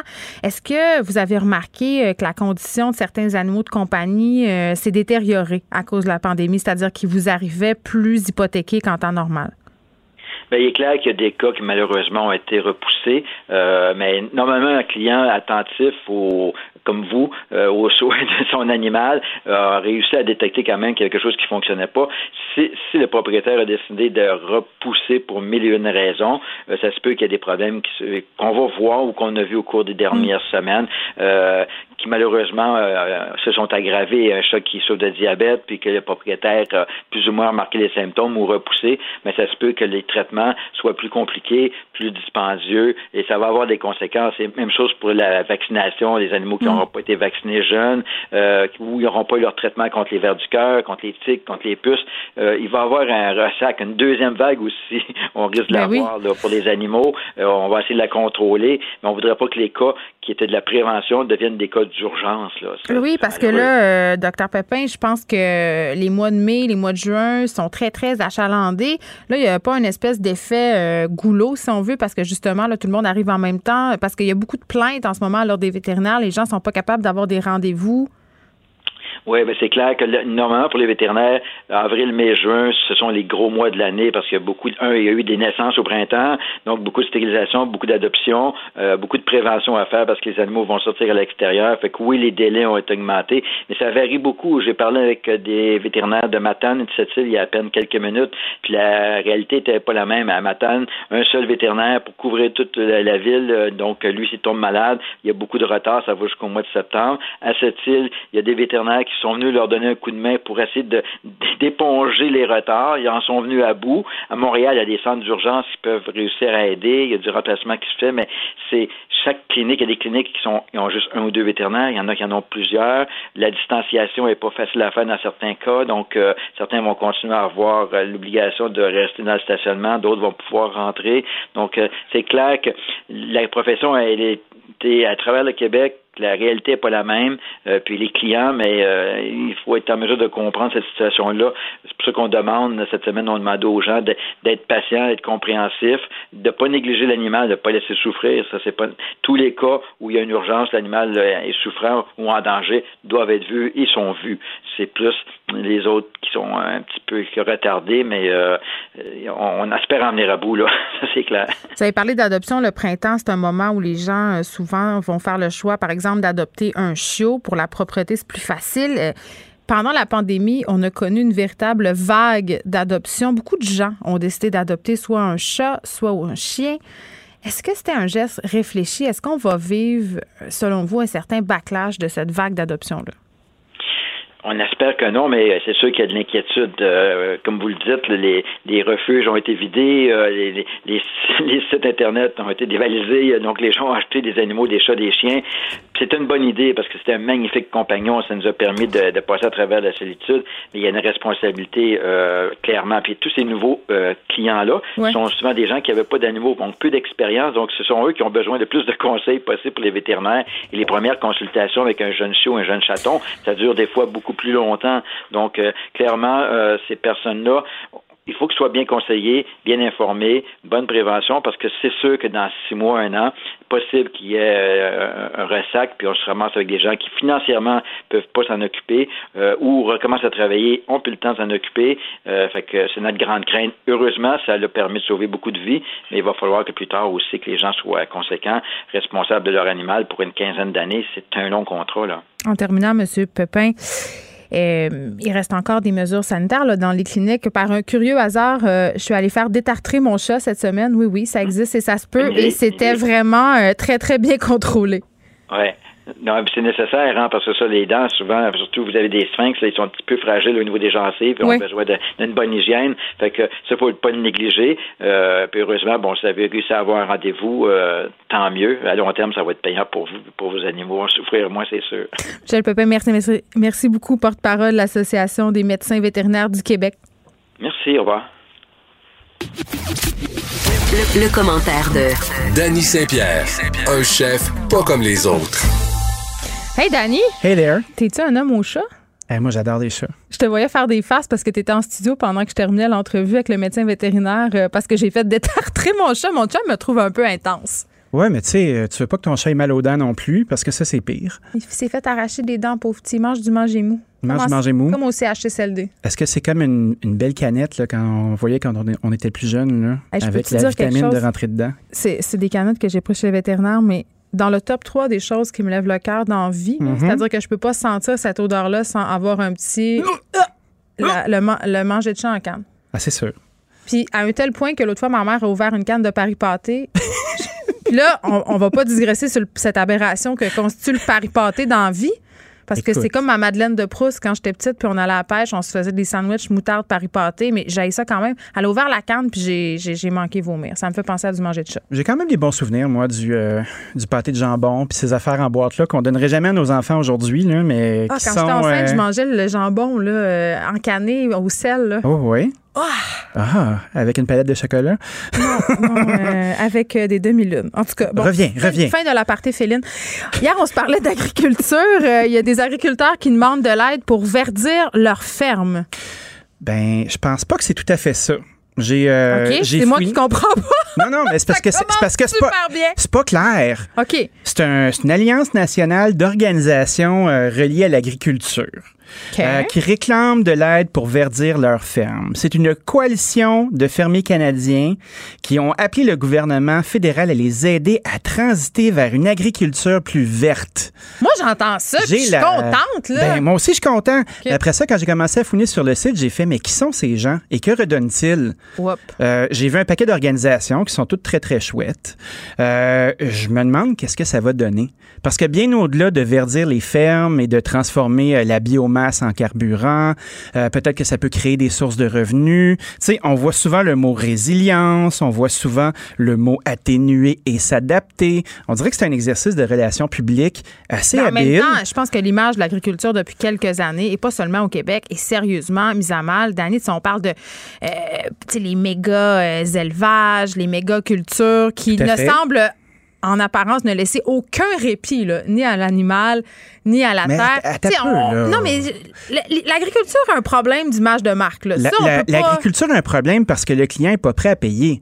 Puis quand tu laisses le client libre de choisir le prix qu'il veut payer pour quelque chose, même si ça l'écœure de voir des petits cochons empilés les uns ces autres, tapés avec du duct tape, euh, devenir des chops de part, là, euh, si c'est le seul cochon qui peut se payer, c'est lui qui va acheter. Ben, c'est tellement vrai. Puis j'avais fait un article. C'est terrible, mais c'est ça. Ben oui, puis c'est prouvé. Euh, j'avais fait un article il y a quelques années pour un magazine sur consommer québécois et je pense que c'était Léger qui avait fait un mhm. sondage à l'époque sur la volonté des Québécois à acheter justement des produits faits ici. Et là, on parle de, ça fait quand même quelques années, là, on n'était pas tout euh, encore conscientisé, puis dans ce mhm. mouvement-là du fameux panier bleu, là.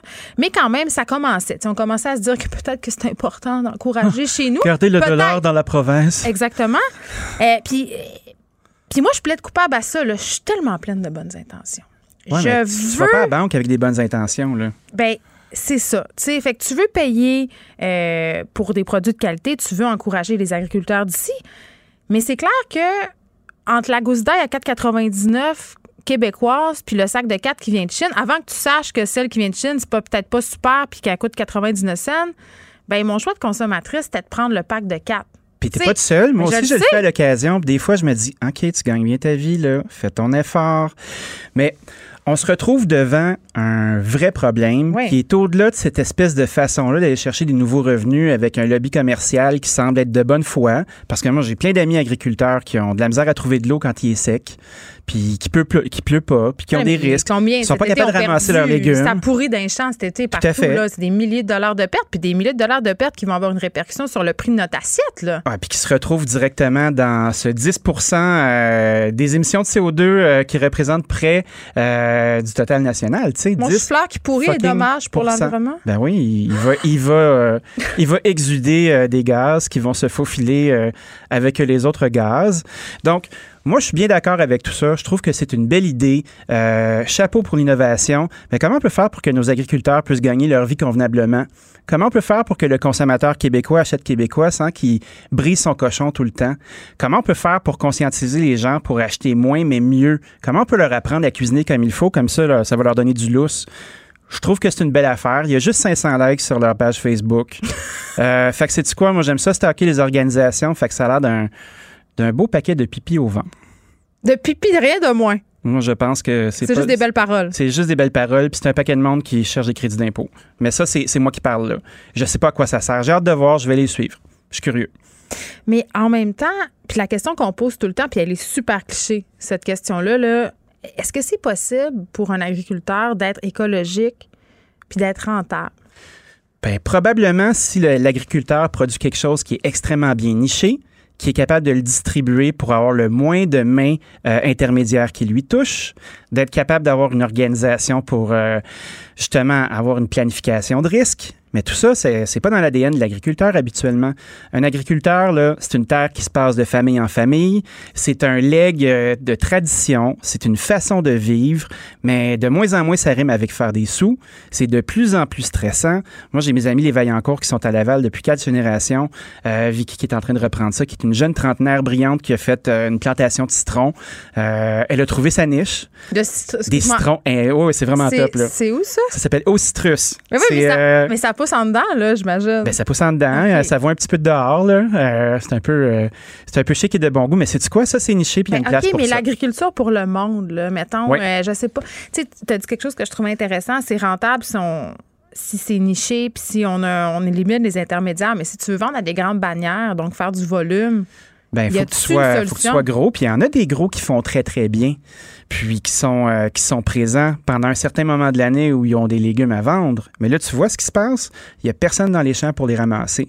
Fait que t'as beau être performant, mais le, beau pourtant avoir le du bon premier temps. ministre, il l'a dit, hein, Danny, que Ben oui. aller dans les champs, c'est euh, comment il a dit ça? Savez-vous planter des choux? C'est une belle expérience de vie. Ben, c'est quoi? Je sais pas Les- s'il a déjà. les- ben, c'est sûr que M. Legault a déjà été faire un petit tour dentaire. Là.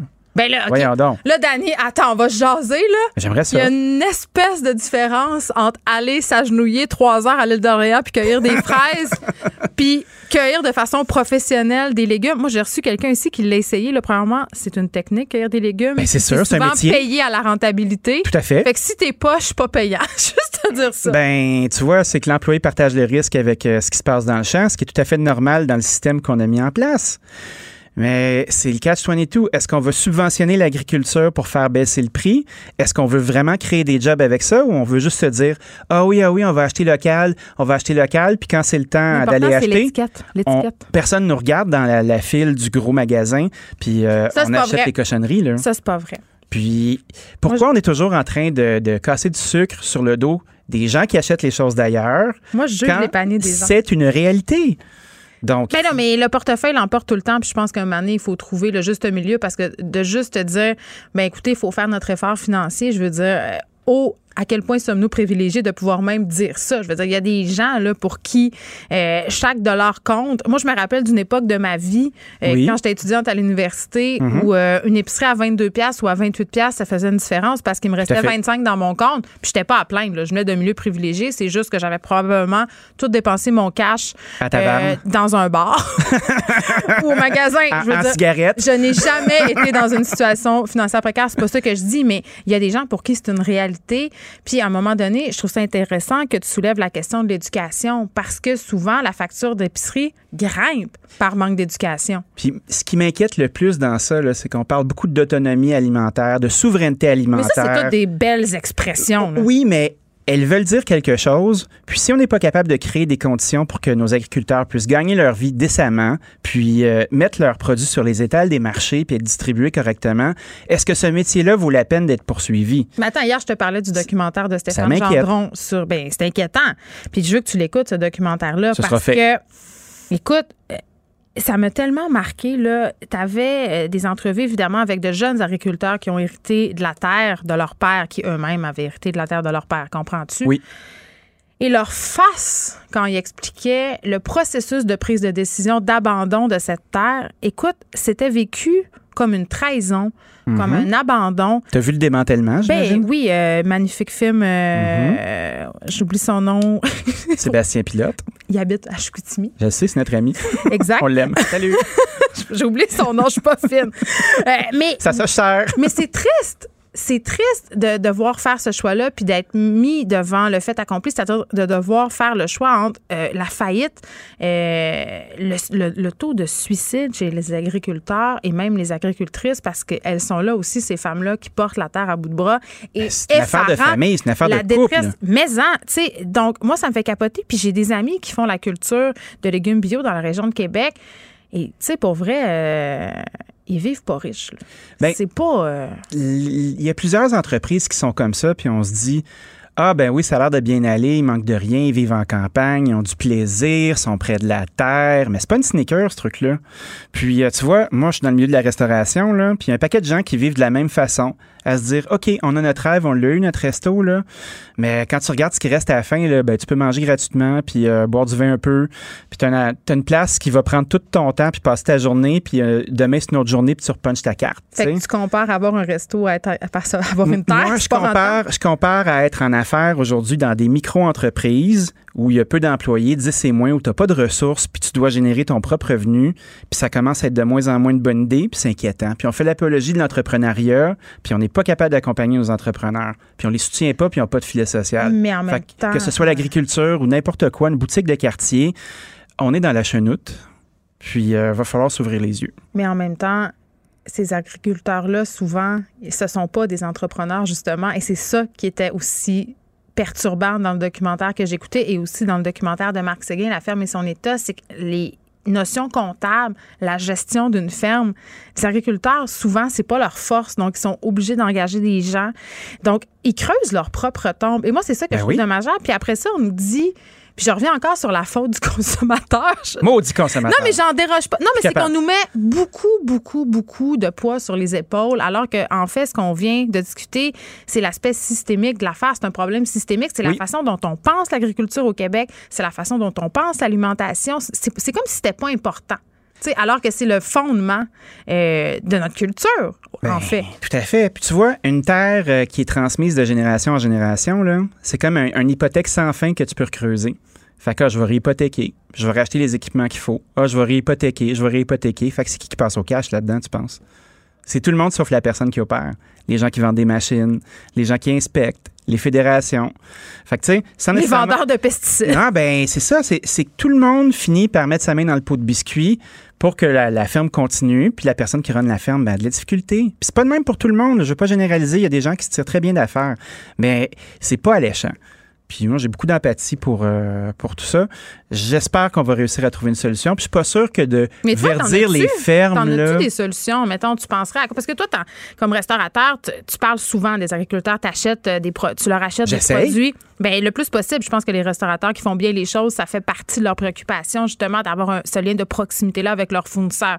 Ça peut être des gens qui élèvent la viande aussi. On le voit, là, c'est très populaire. Ils te parlent, ces gens-là, là, ils disent quoi? Ben, ces gens-là, la plupart me disent euh, on, fait ce qu'on peut. Mais ils ont besoin de quoi? On avance. Ben, ils ont besoin d'avoir des clients. Ils ont besoin d'avoir une façon de, travailler pour avoir plus de revenus. Euh, ils ont besoin d'être capables d'avoir assez de revenus pour engager des employés. Ils ont besoin que ces employés-là aient le goût de travailler pour eux. Puis après ça, ben c'est une chaîne sans fin. Tu, tu, dis les bons restaurateurs qui travaillent avec les produits d'ici, c'est de plus en plus dur, même pour nous, de se les permettre, parce que le prix de l'assiette est très, très bas. Puis les gens, moins ça va bien dans la rue, tu veux pas, moins a de gens qui vont resto. Ben, c'est ça. Ben, en crise économique, le super 200 c'est moins tentant. Ben, on est dans ça. je suis inquiet. Je n'ai pas la solution. Euh, j'aimerais ça qu'on la, cherche à tous les jours, par exemple. Je sens qu'il y a des choses à faire. C'est ce qu'on va faire encore demain. Dany Saint-Pierre, merci. C'est toujours un plaisir. Plaisir partagé. À demain. C'est déjà tout pour nous. Ça passe vraiment, vraiment vite. Je vous laisse avec Mario Dumont et Vincent Dessoureau. On se retrouve demain 13h. Cube Radio.